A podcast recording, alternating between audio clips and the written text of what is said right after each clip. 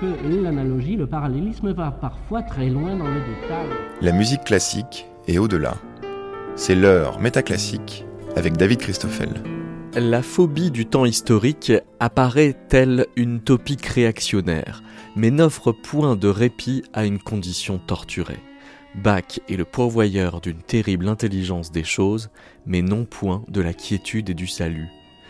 Cette très belle phrase est extraite du très beau livre de Frédéric Sounac, Black Back, paru aux éditions Aedam Musicae, des saillies de Sioran, Adorno ou encore Kundera, aux blagues entre geeks plus ou moins mélomanes, en passant par les bandes son de films hollywoodiens, la musique de Bach s'universalise toujours un peu plus à mesure qu'elle fait l'objet d'écornages discutables, de références ouvertement sceptiques alors que très éprises des enjeux de ces doutes tellement importants. Frédéric Sounac a fait comme ça une histoire culturelle des contre-références à Bach en scrutant les essais, les romans, les films jusqu'aux échanges de mèmes sur les réseaux sociaux qui écornent l'image du cantor de Leipzig et qui, presque à chaque fois, viennent donc en confirmer le statut tutélaire insurpassable et insurpassé. Frédéric Sounac est l'invité de ce 179e numéro de Métaclassique.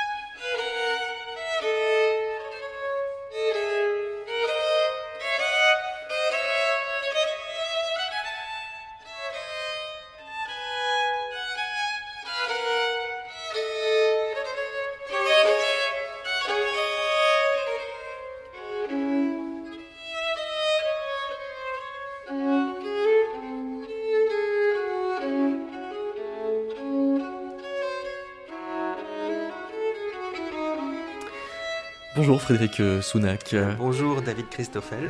Cette chaconne est, archi emblématique euh, pour le coup.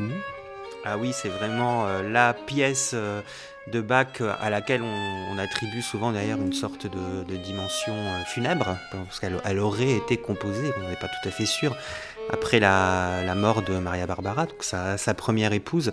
Et c'est vrai qu'elle circule un petit peu dans, la littérature et, dans, et au cinéma aussi comme une pièce euh, symbolique, je dirais vraiment de la, à la fois de la qualité euh, transcendantale, on pourrait dire presque de, l'art de Bach, et, elle est souvent d'ailleurs, euh, ça m'a, surpris au cours de, mes recherches, associée à une dimension presque eschatologique, apocalyptique, c'est-à-dire on fait entendre cette chaconne quand on veut signifier un discours sur euh, les fins dernières euh, ou euh, la grande résolution, ce genre de choses. Donc elle a une dimension très civilisation, ou la fin de la fin d'un état historique ou, presque même de, de l'humanité. Hein. J'ai par exemple en mémoire le, le, film qui a été tiré de, du, du, célèbre roman de Marlène Haushofer, Le Mur, hein, où cette chaconne et, d'autres pièces pour violon seul de, de, Bach apparaissent régulièrement dans, dans le film. Et bon, c'est un film où l'humanité a disparu, où la, la, la protagoniste est seul au monde et dans, un monde qui s'est retiré en quelque sorte. Donc c'est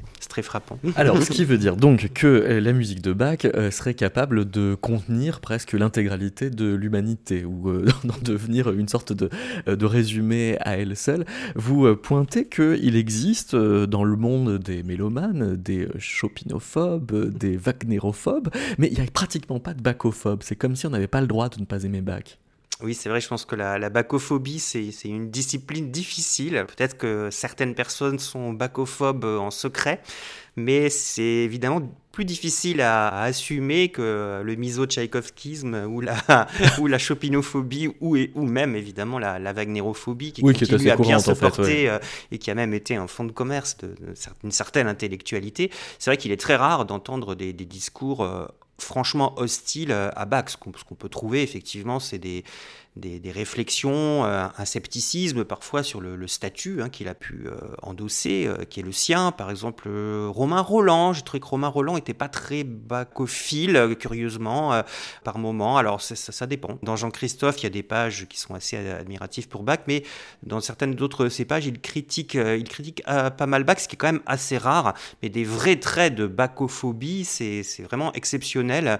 Peut-être c'est un privilège des princes, parce que la, reine Victoria, paraît-il, pas Bach et, le disait. Elle disait que c'était toujours pareil, toujours la même chose, que ça n'avait pas beaucoup d'intérêt. c'est peut-être justement un privilège oui, royal. sûr de son prestige social. Royal, impérial même, pour, euh, pour se permettre, pour se permettre euh, de ne pas aimer Bach. Ou alors, ne pas aimer Bach, c'est ne pas aimer toute la musique entière. C'est-à-dire que quand on est bachophobe, c'est parce qu'on est mélophobe. Oui, absolument. C'est vrai qu'il ben, y a cette espèce d'idée hein, qui, qui, court quand même dans toute la culture que euh, Bach, c'est le père éternel de, der Liebergott der Musik, hein, le, le, bon Dieu de la musique. Donc, que, effectivement, euh, ne, pas aimer Bach euh, ou être euh, bacosceptique, c'est effectivement développer une sorte de position critique envers l'autorité culturelle et intellectuelle de toute la musique occidentale de, tradition savante. Donc il faut effectivement assumer cette remise en cause générale lorsqu'on s'en prend, s'en prend à Bach. Il, il, porte vraiment, je dirais, du point de vue symbolique hein, et culturel, sinon, sinon factuel, il porte la musique sur ses épaules il y a énormément de déclarations euh, euh, en ce sens émanant des plus grandes autorités. Je pense à Furtwängler, par exemple, qui, ne dit rien d'autre lorsqu'il parle, lorsqu'il parle de Bach. Alors, au point que vous nous expliquez que cette euh, mélophobie, en fait, est jamais véritablement sans arrière-pensée. C'est-à-dire que sans prendre à Bach, c'est un peu d'office critiquer l'ensemble de la culture occidentale. Oui, oui, tout à fait. Il a... C'est pour ça que j'ai développé un petit peu cette notion d'imperium. Hein. Je dis Bach, hmm. c'est une grande valeur, c'est une autorité euh, culturelle, c'est euh, une figure de, prescription, euh, une figure de légitimation, c'est-à-dire il y a tout un tas de processus sociaux dans le monde de la musique, mais au-delà du monde de la musique, aussi dans l'intellectualité, on va dire, littéraire et même philosophique, qui fait de Bach une, une référence absolue, effectivement, non seulement de l'art, mais même de la pensée hein, occidentale. On, le voit par exemple chez des intellectuels comme Sioran, par exemple, qui, dès le départ, se met dans les pas de Bach et fait de Bach une forme d'alpha et d'oméga, alors en développant après une certaine ironie envers lui-même et envers ce culte de Bach qu'il entretient. Mais, mais oui, effectivement, euh, récuser Bach, c'est d'une certaine manière récuser l'ensemble de toute une tradition culturelle et, intellectuelle, qui se veut évidemment hein, dominante. Suran qui euh, a cette euh, fameuse formule s'il y a bien quelqu'un qui doit tout à Bach, c'est bien Dieu. Euh, une formule qui montre que le, le bachisme suranien, je vous cite, intègre l'élément de désespoir pour réapparaître sous forme convulsive, empreinte de crispation ironique, c'est-à-dire que, en définitive, il préfère défier Dieu que défier Bach. Oui, absolument. Je crois que là, il y aurait tout un livre à écrire euh, sur le rapport de, de Sioran à Bach. Hein. Alors, un livre un petit peu plus court que celui-là, mais. Que vaut 800 pages de Black Mais c'est vraiment, euh, c'est vraiment un vrai sujet parce que on voit que Sioran se, se développe dans sa jeunesse autour vraiment d'un véritable euh, culte, hein, on pourrait dire esthétique de Bach. Dans sa jeunesse, on le sait, extrêmement nationaliste et proto-fasciste. Hein. Il voudrait que la Roumanie endosse un destin comparable à celui de l'Allemagne, donc Bach est aussi une, référence dans ce sens-là. Et puis peu à peu, évidemment, au cours de sa vie, euh, il évolue, il évolue vers cette forme de, quête d'un, pour résumer hein, très très grossièrement son parcours de, mysticisme sans Dieu, et il n'arrive pas à développer la foi finalement dont il pense qu'elle serait pour lui une, solution. Et donc d'une certaine manière, à la place de Dieu, euh, il met son Dieu à lui, il, met Bach, tout en ayant bien conscience évidemment que euh, ça ne peut pas véritablement fonctionner. Et donc il va développer ce genre genre de, de discours bacolâtre avec quand même une petite dimension ironique chez lui. Alors, il multiplie les déclarations. Celle-là, évidemment, la plus connue. Hein. Si quelqu'un doit tout à Bach, c'est bien Dieu, mais il y en a beaucoup d'autres, en fait. Hein. Chez Sioran, plus développé un petit peu dans. oui, dans le livre d'Heller aussi. Voilà, exactement. Il dit bon, je, dis ça, c'est une forme de mauvais goût balkanique qui m'est resté. Hein. Il est mi-sérieux, mi-ironique à propos de lui-même. Mais quand bien même serait-il ironique, il, n'en reste pas moins qu'il il thématise son rapport à Bach et à, l'adoration de Bach, quand même, qui, dont il s'est jamais véritablement Oui, parce que dans, un entretien avec Benjamin Ivry, il en vient à développer, il dit sans Bach, Dieu serait diminué, sans Bach, Dieu serait un type de troisième ordre, Bach est la seule chose qui vous donne l'impression que l'univers n'est pas raté. Voilà, c'est tout à fait euh, le, type de, glose de cette fameuse formule, euh, si quelqu'un doit tout à Bach, c'est bien Dieu, là voilà, Dieu serait un type de troisième ordre, donc on voit le, côté un petit peu euh, sarcastique, ironique, il y, a une forme de, distance, hein, bien sûr, chez, chez Sioran, comme toujours, Sioran c'est jamais véritablement à prendre au premier degré. Il y a toujours beaucoup d'ironie de, chez lui. Mais euh, derrière cette ironie, il y a une réflexion, presque une introspection quand même, qui, qui l'aura finalement poursuivi tout au long de sa vie, que ce soit dans ses textes plus développés ou dans ses... Euh, aphorismes ou dans sa correspondance, on le voit, on le voit bien, sur son rapport à Bach. Donc ça, fait partie des cas de bachisme, je dirais, euh, monstre, un peu à, la limite parfois de, la pathologie euh, mmh. chez Sioran. Et puis il y a toute cette tradition de compositeurs qui reprennent donc les lettres B, A, C, H sous forme euh, de motifs si bémol, La, Do, Si. Vous, si vous voulez écouter quelle version? Ah, je sais pas, il y a beaucoup de beaucoup, je sais pas, on, voit ça chez Liszt, on voit ça chez Bouzoni, on voit ça chez beaucoup de gens, donc... Alors allons pour Bouzoni.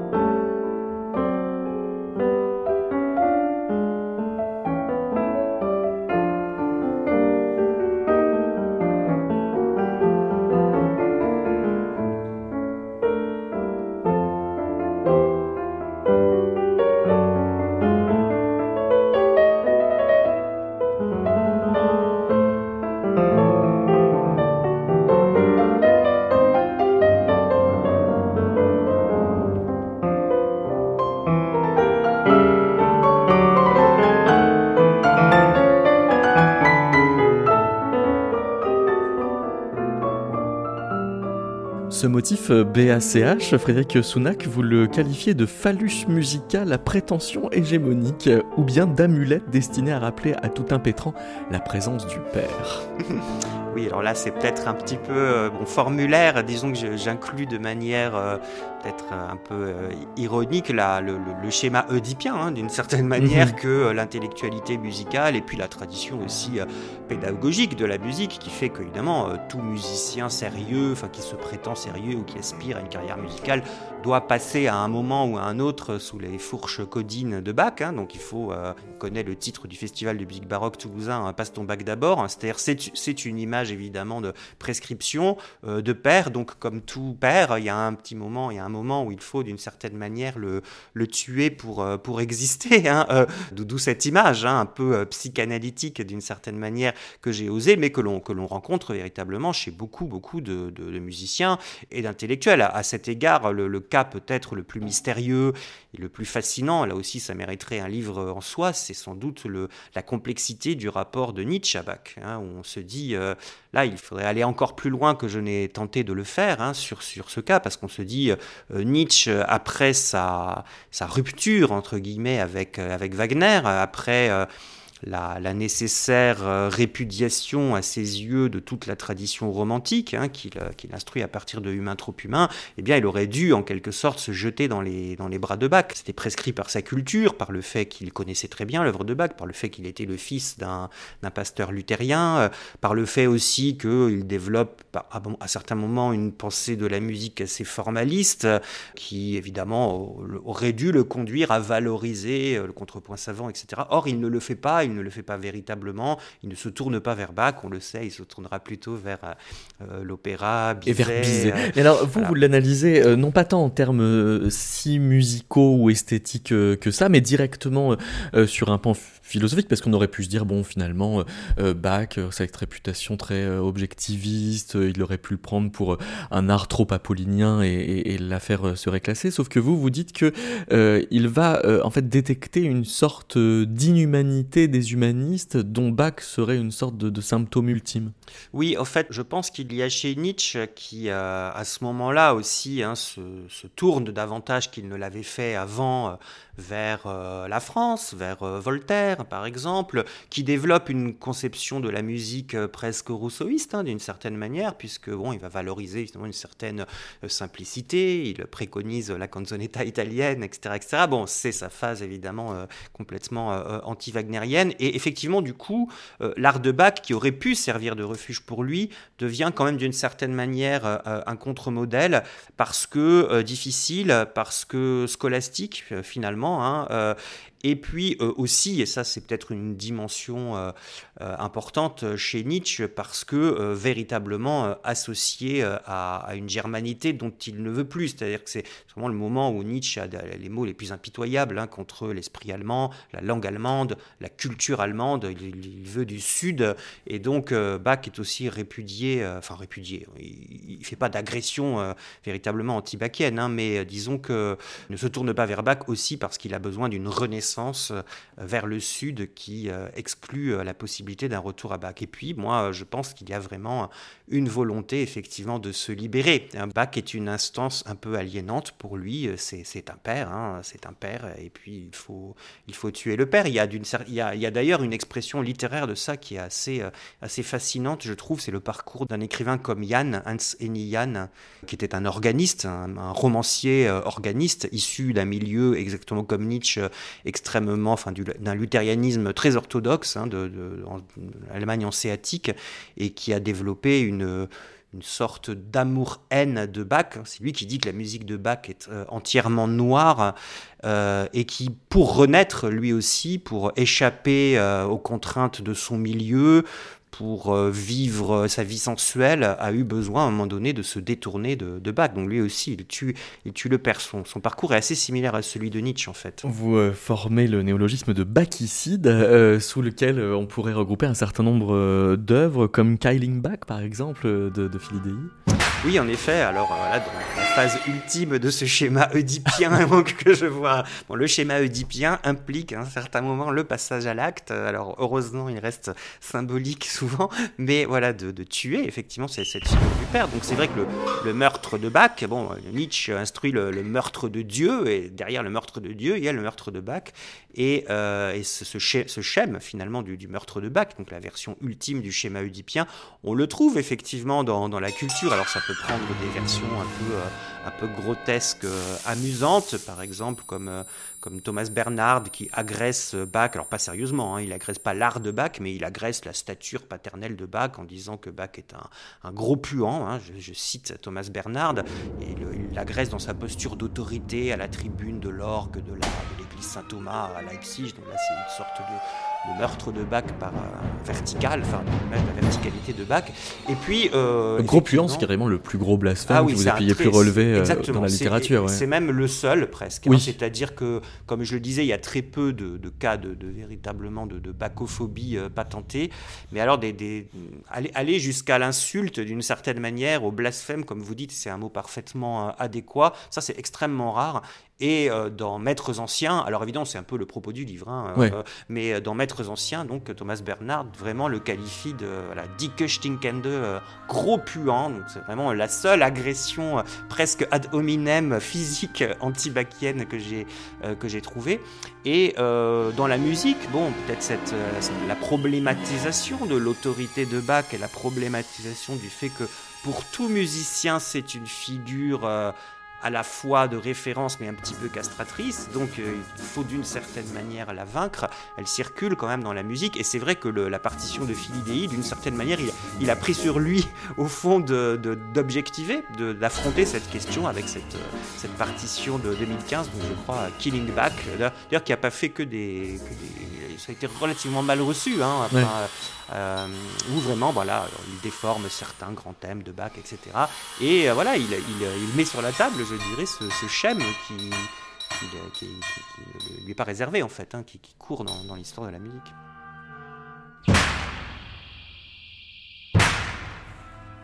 Mais alors, autant effectivement, euh, une partition comme Killing Back de, de euh, euh, voilà, se fait rembrouer par une réception agitée, autant quasiment dans le même temps, un spectacle comme celui d'Alexandre Astier est très bien accueilli.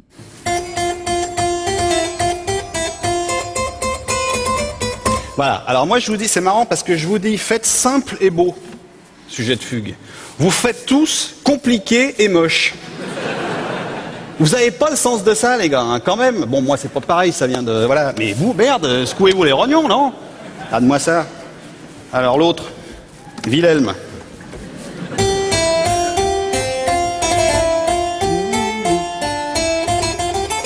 Oh là là, c'est pas possible. Hein. Mais non, c'est pas que c'est juste, oui, si tu veux, d'un point de vue harmonique, mais c'est juste, mais ça, ça fait tapette. Et toi, à chaque fois, ça fait tapette. Hein. Tu dois te méfier. Enfin, moi, je m'en fous, mais tu dois te méfier. Parce que déjà, le clavecin, ça fait tapette. Je vous l'ai dit 15 fois. Regardez, là, là. Faites un effort pour sortir les bollocks, les gars. Vous allez pas. Regardez-moi ça. C'est pas possible, hein. Je vous le dis à chaque fois, méfiez-vous.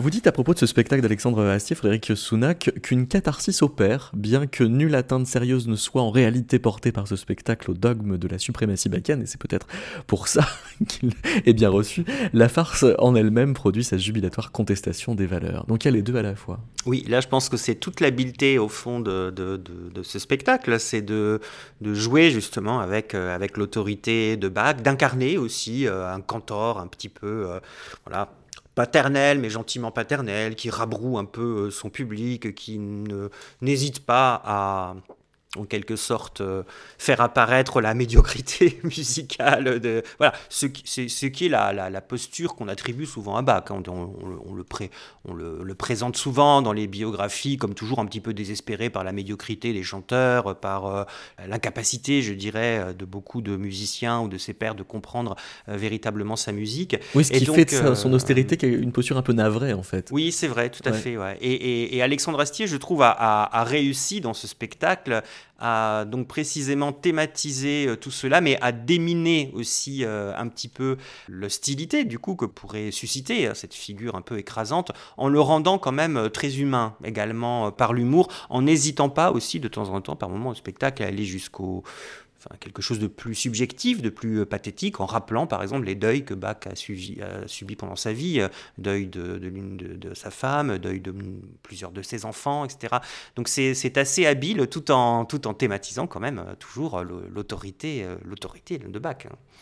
Alors, dans les, deux tomes de votre Black Back édité par Aedam Musicae, on trouve des sortes de, cahiers avec des images de ce que vous appelez des pop back. alors ça, c'est le nom que vous donnez à ce qu'on pourrait aussi appeler des mèmes, c'est-à-dire des reprises, alors essentiellement euh, de, l'icône du portrait euh, de Bach par euh, Elias Gottlob Osman, qui est vraiment le portrait qui circule clairement le plus et qui est repris par un certain nombre d'internautes pour des, des montages, donc des mèmes.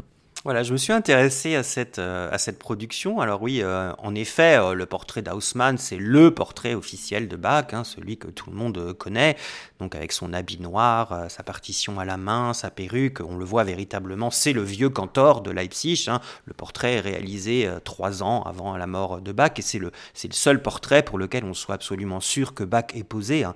Il existe d'autres portraits de Bach, mais dont l'attribution est plus, plus contestable. Ah, c'est le seul authentique en fait. C'est le seul pour, lequel on, on est absolument sûr qu'il est posé. Hein, Pour mhm. Haussmann, on, a des, on a des traces, euh, quoi, il y a eu des séances de pause, etc. Tous les autres portraits, c'est beaucoup moins sûr qu'ils aient été faits euh, d'après des pauses. Euh, c'est des portraits qui sont moins, moins attestés. Donc, il est très important, ce portrait, en fait. Et donc, les internautes, comme souvent, s'en donnent à cœur joie hein, sur, sur ce portrait en faisant donc ces, ces variations numériques. Alors, en fait, c'est pas des choses qui sont très sérieuses. Hein, C'est-à-dire, les gens s'amusent en réalité. Donc, ils vont affubler Bach d'un bonnet de clown. ça, c'est pour la partie, je dirais, la plus bénigne. Mais en fait, très souvent, quand on surfe, comme on dit sur Internet, et qu'on cherche tous ces, ces mèmes ou memes, eh bien, euh, on voit que euh, ça construit, encore une fois, et c'est pas très étonnant, une imagerie de la puissance. C'est-à-dire, ce qu'on voit, c'est Bach avec des armes de guerre. Ce qu'on voit, c'est Bach associé au fameux robot euh, Terminator, donc c'est-à-dire ah oui avec la tête de Schwarzenegger, vous parlez de, Schwarzenegger, exactement, avec son œil, son œil bionique et puis la, la, la le fameux jeu de, enfin le jeu de mots I'll be back, hein, donc c'est-à-dire je reviendrai, mais c'est pas pour être sympathique.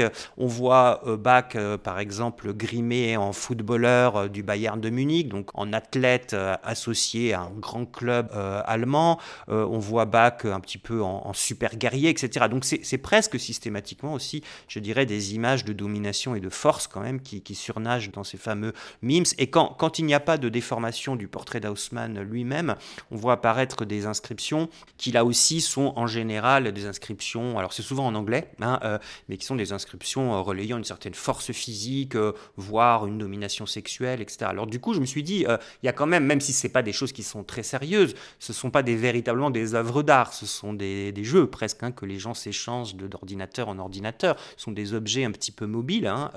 je me suis dit quand même qu'ils tenaient, qu'ils tenaient véritablement un discours. Ils m'ont parfois, je dois dire aussi, en dépit de leur, de leur légèreté, vraiment inspiré. Par exemple, si je reviens à celui où on voit Bach donc en Terminator, donc en, robot, euh, sans cœur, évidemment, sans, sans empathie, euh, et qui... Avec euh, un, titre, The Art of Fugue 2. Voilà, Art of Fugue 2, et, et, même quelque chose qui, qui rajoute nothing personal, c'est-à-dire il n'y a rien de personnel, donc je, vais vous exécuter, mais ne le prenez pas mal, hein, au nom de... C'est pas contre vous. Voilà, c'est pas contre vous. Et en fait, ce qui m'a intéressé là-dedans, c'est la, formule I'll be back, je, reviendrai, qu'on peut mettre en relation quand même avec justement l'association de la valeur bac au retour, c'est-à-dire à la, à la rétrogradation, au retour à un état euh, antérieur, euh, euh, nostalgique, etc., etc., c'est-à-dire à un arraisonnement finalement de cette valeur bac par des discours conservateurs, voire, voire réactionnaires.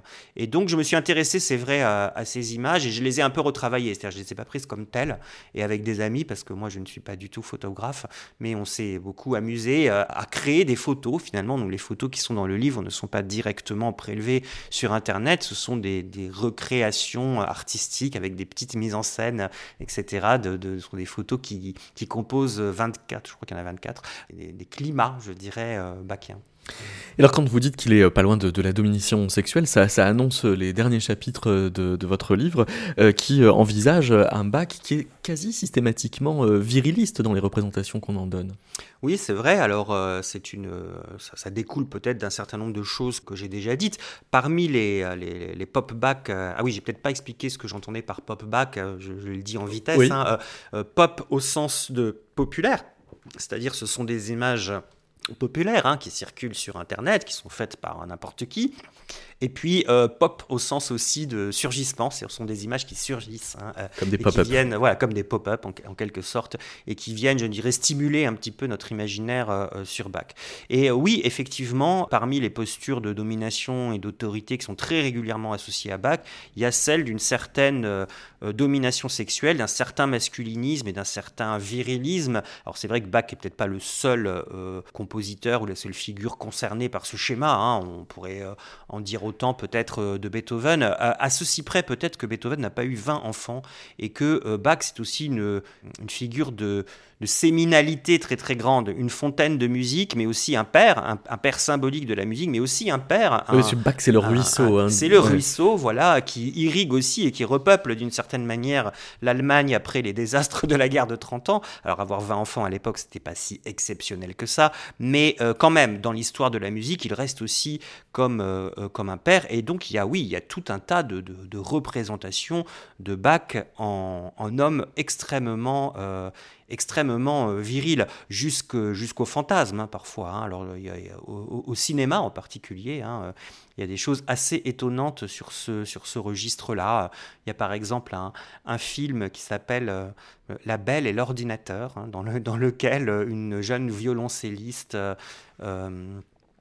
joue, alors je ne sais plus ce qu'elle joue, enfin elle travaille, elle travaille son bac, hein, elle travaille les suites de bac, et euh, l'ordinateur qui est posé sur son bureau, là dans son appartement, se met à réagir, hein, et on a l'impression finalement que Bach est enfermé dans cet ordinateur, ou que l'ordinateur est la réincarnation de Bach, donc il réagit à ce qu'elle joue, qui commence à, jouer à deux voix euh, avec elle, sauf que cette, cette collaboration à deux voix va finir en, en, extase et en orgasme sexuel pour cette jeune violoncelliste, comme si elle était littéralement possédée, je dirais, musicalement spirituellement, mais aussi sensuellement par Bach. Je donne cet exemple parce qu'il est particulièrement spectaculaire, mais euh, il y, en a beaucoup d'autres. Hein. Par exemple, il y a une séquence aussi dans le film de Lars von Trier, euh, Nymphomaniac, séquence de multi-orgasme bachien qui nous montre bien en fait cette, puissance, euh, cette puissance sexuelle aussi associée à Bach parfois. Suzanne McClary va jusqu'à dire que le solo de clavecin dans, dans le concerto bourgeois numéro 5 est une manifestation d'excès et d'hystérie comparable aux grandes scènes opératiques de folie féminine. Oui, alors là je pense qu'elle est... Elle, renverse le stigmate. Exactement. Là, là, là c'est délibéré de sa part c'est très intéressant, parce que, euh, évidemment, euh, dans, cette idée de virilité masculiniste euh, de Bach, il y a l'idée que sa musique incarne les vertus masculines et donc un ordre masculin, donc précisément l'objectivité du contrepoint, du contrepoint savant, de la fugue. Alors là, la, culture est pleine de clichés sexistes. Hein. Il suffit de penser par exemple aux déclarations incroyablement bacolâtres d'un personnage comme André Suarez, qui euh, déclare à peu près que les femmes ne peuvent pas jouer Bach, elles ne peuvent pas le comprendre parce que, euh, voilà, euh, en raison de leur approche beaucoup trop sensible des choses, lorsque elles prétendent jouer Bach, soit elles l'édulcorent à un point lamentable, soit elles se lancent dans une parodie de force qui n'est pas la véritable force. Enfin bon, elles sont coincées de toute façon, elles ne peuvent pas le, le comprendre. Donc il y a l'idée que la fugue, c'est quelque chose de masculin, c'est quelque chose de viril, et euh, que d'une certaine manière, et là je reviens un peu à Suzanne McClary, puisque vous y faites euh, référence, euh, Suzanne McClary montre bien d'ailleurs dans, son ouvrage que même au-delà de Bach, mais Bach l'incarne parfaitement, le, grand récit de la musique absolue, de la musique abstraite, d'une musique donc qui, qui est un art essentiellement conceptuel, mathématique, autoréférentiel, elle montre bien comment c'est une construction, en partie en tout cas, une construction intellectuelle qui est au service quand même de ce qu'elle appelle l'ordre du genre. Et donc justement, en, en se saisissant d'une page de bac et en disant là, on est dans, on est dans une scène d'hystérie quasi féminine euh, comparable aux grandes scènes de folie euh, opératique euh, féminine sur, sur la scène lyrique, elle renverse délibérément la, la, la, chose. C'est une manière d'agresser là aussi, non pas Bach, hein, mais un certain discours sur la musique et, et sur Bach.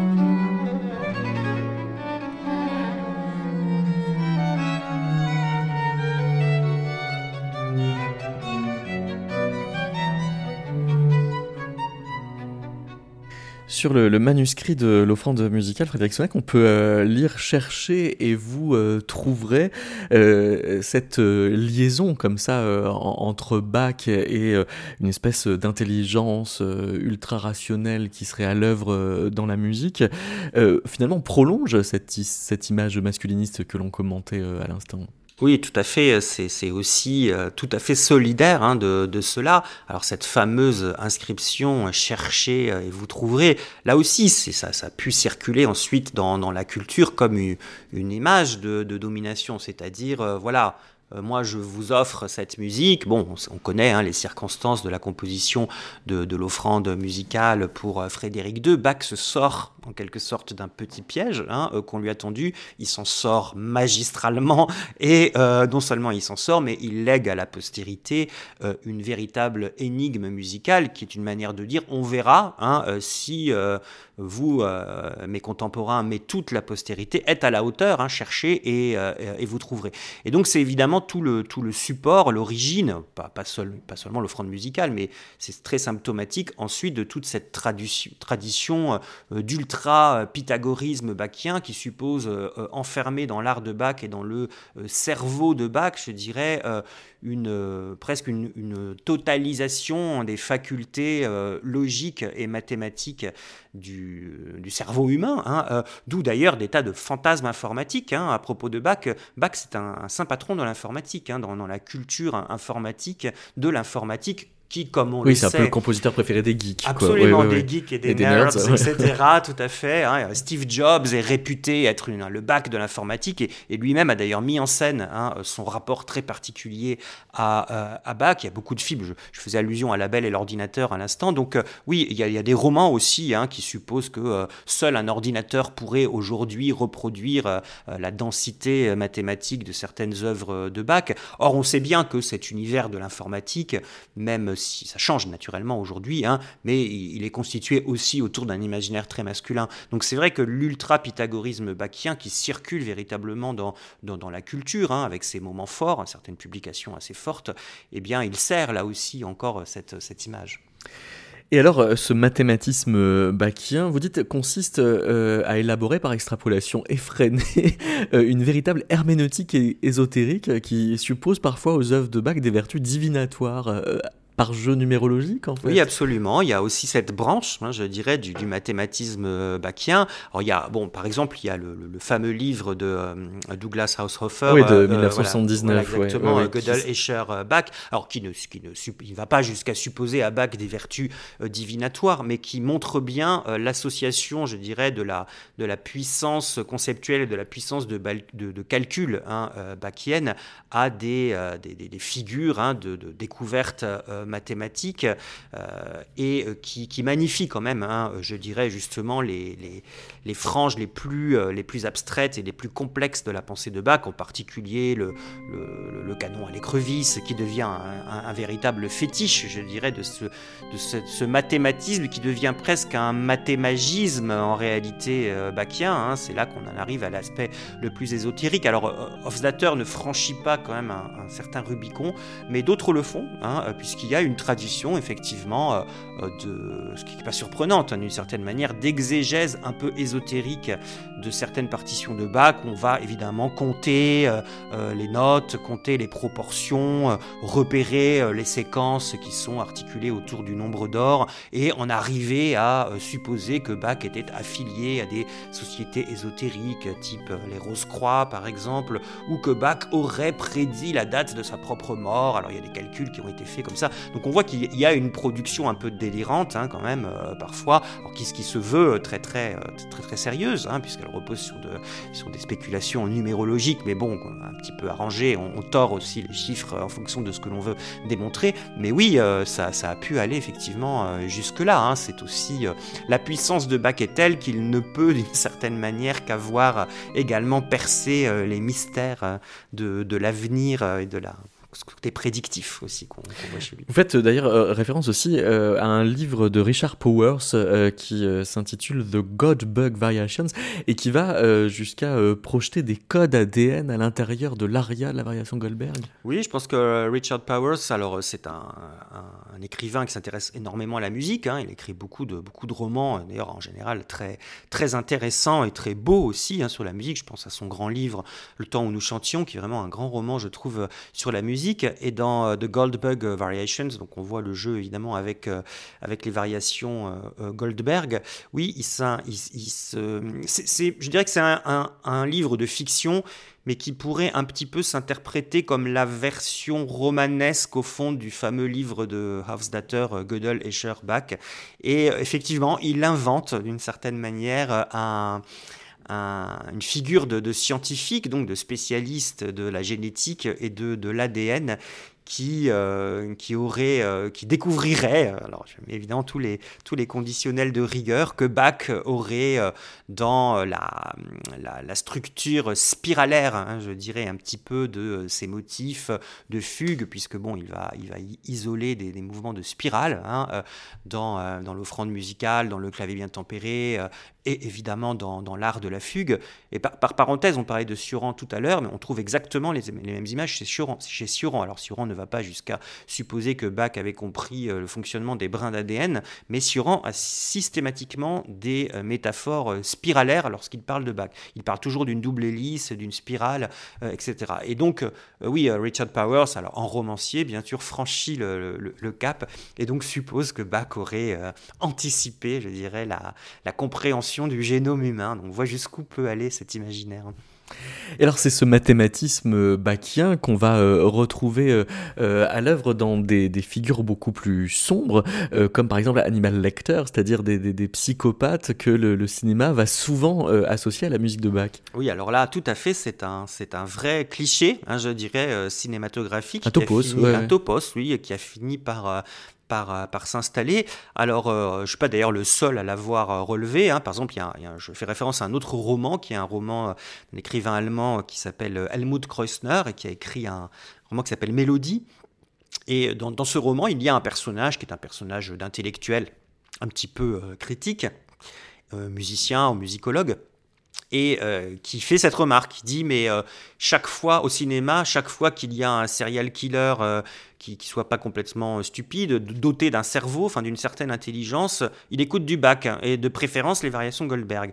Et euh, effectivement, ce, donc, ce, topos qui est relevé donc, par, euh, par Helmut Krosner, il se vérifie très très aisément. Il y a énormément, il n'y a, a pas que Hannibal Lecter, il y a énormément de, de, personnages, de, de, tueurs, et en particulier évidemment de, de tueurs, je dirais, de type super intellectuel, qui portent un diagnostic extrêmement négatif sur la société qui veulent punir d'une certaine manière la société de sa médiocrité, donc ce, type, je dirais, de, de, personnage, de sociopathe, je dirais, élitiste, hein, euh, au fond, qui euh, fait de Bach une grande référence. évidemment, alors le, chef de file de cette galerie de personnages, et il y en a vraiment beaucoup, hein, c'est le fameux Hannibal Lecter qui, euh, tant dans les romans d'ailleurs hein, de, Thomas Harris que dans les films, car c'est pas, c'est pas évidemment peut-être que beaucoup, de gens, et moi le premier d'ailleurs, hein, ont une expérience de première main de cela par les films, par le, fameux Silence des agneaux et de beaucoup d'autres, où l'on voit Hannibal Lecter soit interpréter au clavier les variations Goldberg, soit écouter les variations Goldberg juste avant de commettre des crimes euh, épouvantable,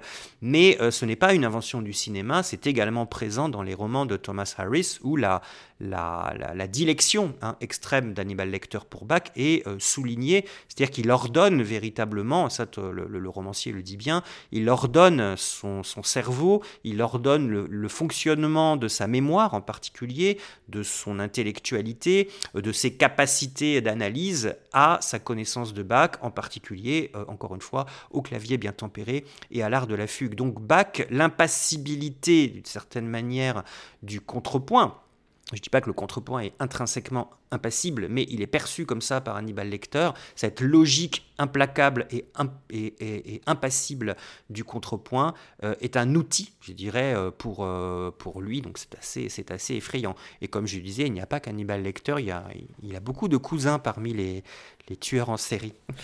Euh, et puis, euh, oui, puis pas parmi euh, d'autres figures, comme par exemple la figure du personnage Brandon, qui est incarné par Michael Fassbender dans le film Shame de Steve McQueen, qui date de 2011, donc qui est un personnage hypersexuel, vous dites condamné par son hypersexualité, mais qui va effectivement lier ses, ses, ses, rituels sexuels à des rituels bachiens, avec une focalisation sur Prélude des fugues numéro 10 du clavier bien tempéré. Oui, absolument, c'est aussi un cas cinématographique très intéressant, puisque là, on a le, portrait. Alors, c'est pas un tueur en série, mais par certains aspects, il partage euh, quelques caractéristiques, puisque c'est un individu solitaire.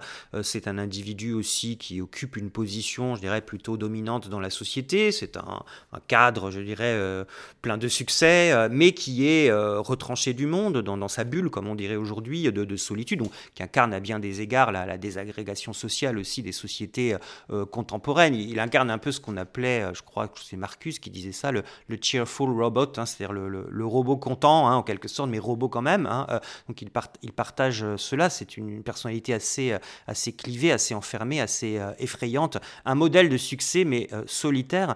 Et effectivement, la seule chose qu'il trouve, au fond, pour exister, c'est cette consommation sexuelle effrénée de partenaires, mais sans aucun sentiment. Donc il est complètement aliéné, en réalité, c'est une figure de personnage à la fois dominant et aliéné.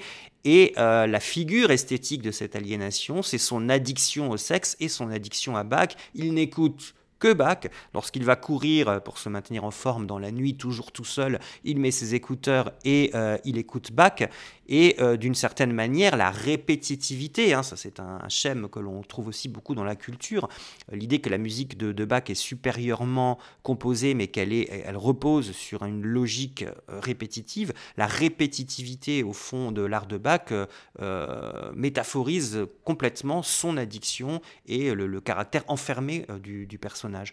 Et c'est pas le seul exemple, hein, on trouverait d'autres exemples cinématographiques d'aliénation. Bachienne où la musique de Bach symbolise l'aliénation du personnage.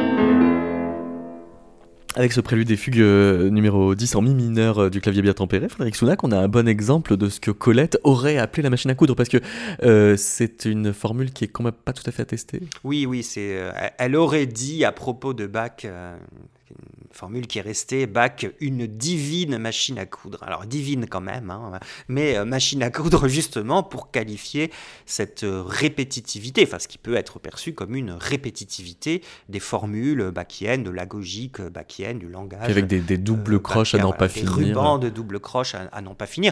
Peut-être on peut revenir d'ailleurs au diagnostic de la reine Victoria qui disait c'est toujours pareil, hein, c'est toujours la même chose. Donc on a cette idée effectivement d'une aliénation aussi par par la, répétitivité. Alors le, mot de Colette, effectivement, n'est pas complètement, euh, complètement euh, attesté. D'autres l'attribuent d'ailleurs à, un musicologue allemand assez obscur dont le nom m'échappe à, à présent, c'est-à-dire personnage euh, extrêmement euh, sulfureux et infâme par ailleurs, Lucien Rebattet, qui dans son dictionnaire de musique l'attribue à un musicologue euh, allemand. Donc on ne sait pas trop qui a vraiment qualifié Bach de, machine à coudre.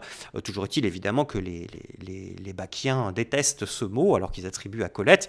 Je reviens une seconde à Sioran qui dit Colette a dit euh, Bac de point, une divine machine à coudre. Il n'y a rien de pire que l'esprit parisien. c'est le, diagnostic anti-Colette donc de Sioran qui évidemment défend, euh, défend Bach. Mais voilà, il n'en demeure pas moins que l'idée de, cette euh, répétitivité éventuellement euh, aliénante, elle court aussi euh, dans la culture et ce, cette formule euh, machine à coudre, on la, retrouve assez régulièrement mobilisée dans la littérature lorsqu'on veut prendre ses distances avec Bach.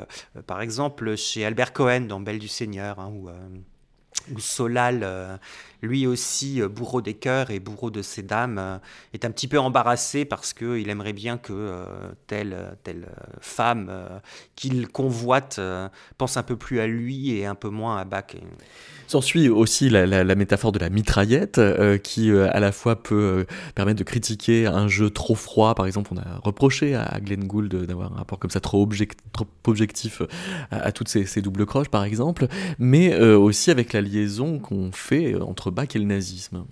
Oui, oui, absolument. C'est pour ça que l'un de mes euh, chapitres, je l'ai vraiment baptisé machine à coudre et machine gun, hein, c'est-à-dire de la machine à coudre qui, ma foi, est assez euh, euh, inoffensive, hein, au machine gun, c'est-à-dire à la, à la mitraillette avec la même répétitivité, mais cette fois, bien entendu, associée à quelque chose de beaucoup plus dangereux, de beaucoup plus sombre, de beaucoup plus euh, létal.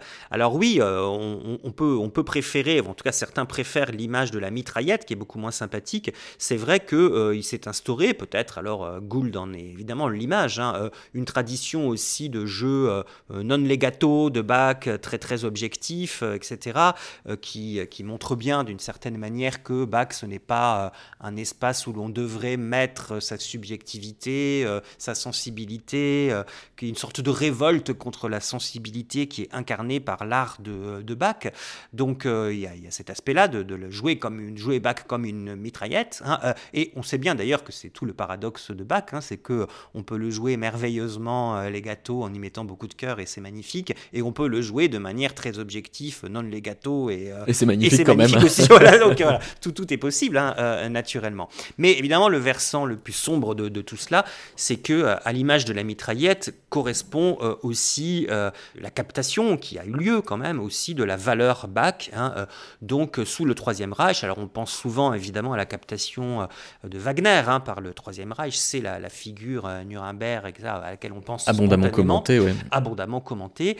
Mais il y a aussi une, une, opération, une mainmise, hein, je dirais, relative du nazisme sur la figure de Bach, qui encore une fois est une figure très paternelle, très allemande, hein, dans son fameux essai Qu'est-ce qui est allemand euh, Wagner faisait déjà de Bach le sauveur de l'Allemagne hein, euh, après la guerre de 30 ans. Dans son essai de jeunesse aussi, Considération d'un apolitique, un essai très nationaliste, très réactionnaire, très germanophile, euh, Thomas Mann montrait aussi que l'art de Bach était l'incarnation de la culture allemande et du génie luthérien. Donc tout était prêt, hein, d'une certaine manière, pour que le Troisième Reich aille, aille aussi chercher Bach.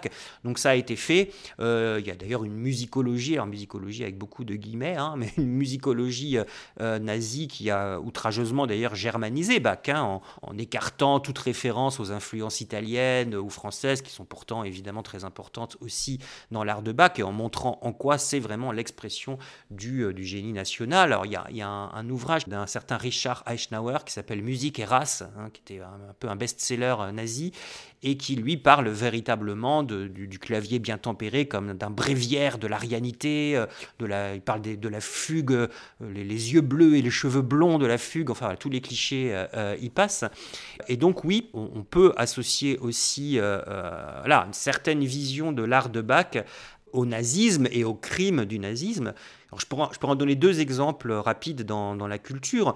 On a euh, la, fameuse scène hein, de, du film de, de, Spielberg, La, liste, de Schindler, hein, euh, où on a cette scène absolument euh, incroyable, hein, qui est la, liquidation du ghetto de, de Varsovie, donc où les nazis entrent dans le ghetto et vont mitrailler absolument, ils pénètrent dans les immeubles et ils tuent tout le monde en gros vraiment une scène extrêmement, extrêmement éprouvante, et où un, un, officier nazi donc absolument représentatif de ce que préconisait euh, euh, Eisenhower, c'est-à-dire exemplairement arien, euh, blond, athlétique, etc., va se mettre au piano et va commencer à jouer donc justement une pièce extrêmement répétitive avec, un rument de, double croche de Bach, c'est l'extrait de la suite anglaise numéro 2, je, crois si ma mémoire est bonne, et qui est donc vraiment associé à la mitraille, c'est-à-dire le fait qu'il joue cette pièce redouble, je dirais, le fait qu'à ce moment-là, les Allemands mitraillent systématiquement les Juifs.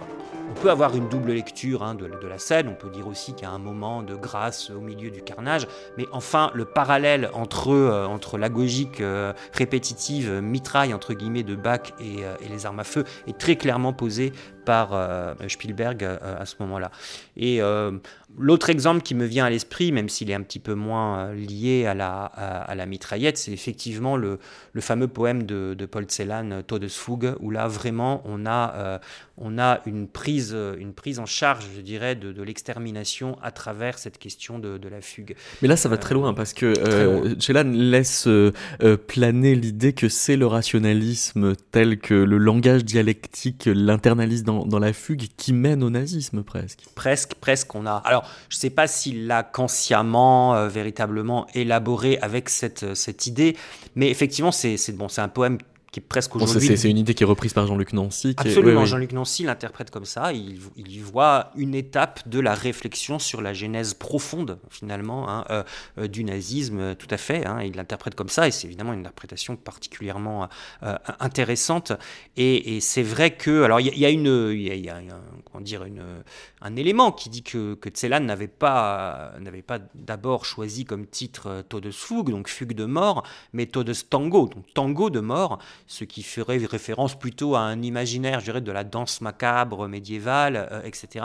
Et que ce serait une, euh, finalement une erreur, je crois, de, typographie, une coquille euh, qui, qui fait qu'un imprimeur aurait lu Todesfuge et que Stellan après aurait dit Ah ben finalement c'est pas mal, on va le garder. Alors moi j'ai vraiment beaucoup de mal à croire à cette affaire et je pense que quand on lit véritablement le poème et quand on, se, on reste sensible aussi au, reste de l'œuvre de ou, ou, par exemple un autre poème qui s'appelle Stret, hein, on voit qu'il est quand même concerné par, par, par la fugue.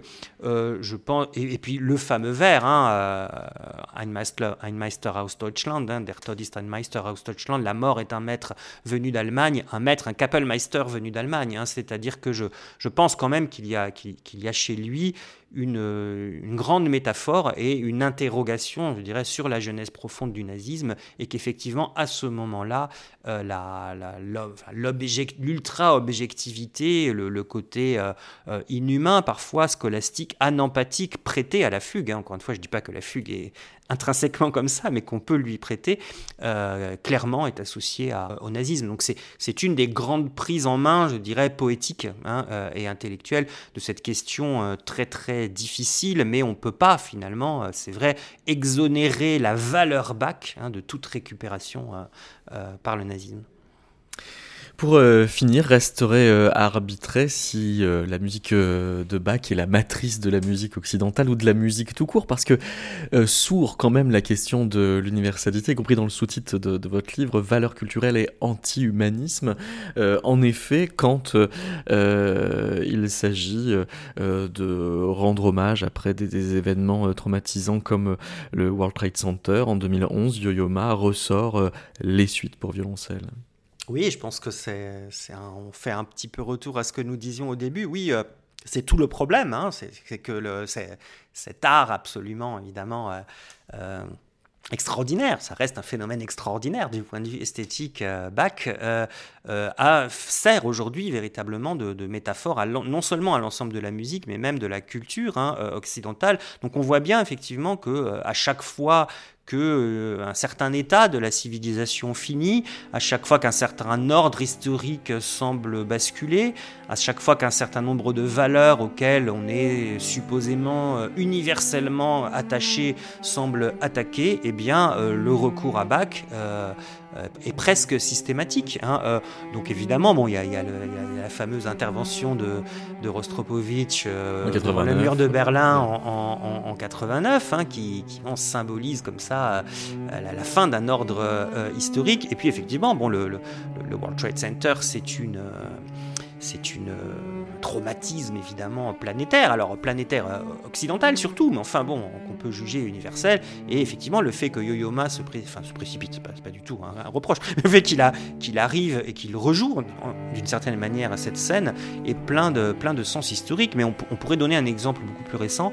Euh, j'ai vu à la télévision, comme beaucoup de beaucoup d'entre nous, je, lors, des des événements, enfin de la guerre en Ukraine, où il y a eu aussi dans les ruines, je crois, de, la ville de Kharkiv, lourdement bombardée par les Russes, un violoncelliste, alors certes moins, moins illustre que Rostropovitch ou Yo-Yoma, mais un, jeune violoncelliste ukrainien qui est venu et qui s'est installé au milieu des ruines de, Kharkiv pour jouer également du bac. Donc on voit que ce, geste extrêmement symbolique et qui dit bien euh, la valeur monstre, d'une certaine manière, qui est, qui est bac, donc valeur qu'il convient de célébrer, mais aussi d'interroger, euh, est extrêmement active. Merci beaucoup, Frédéric Soudin. Merci beaucoup.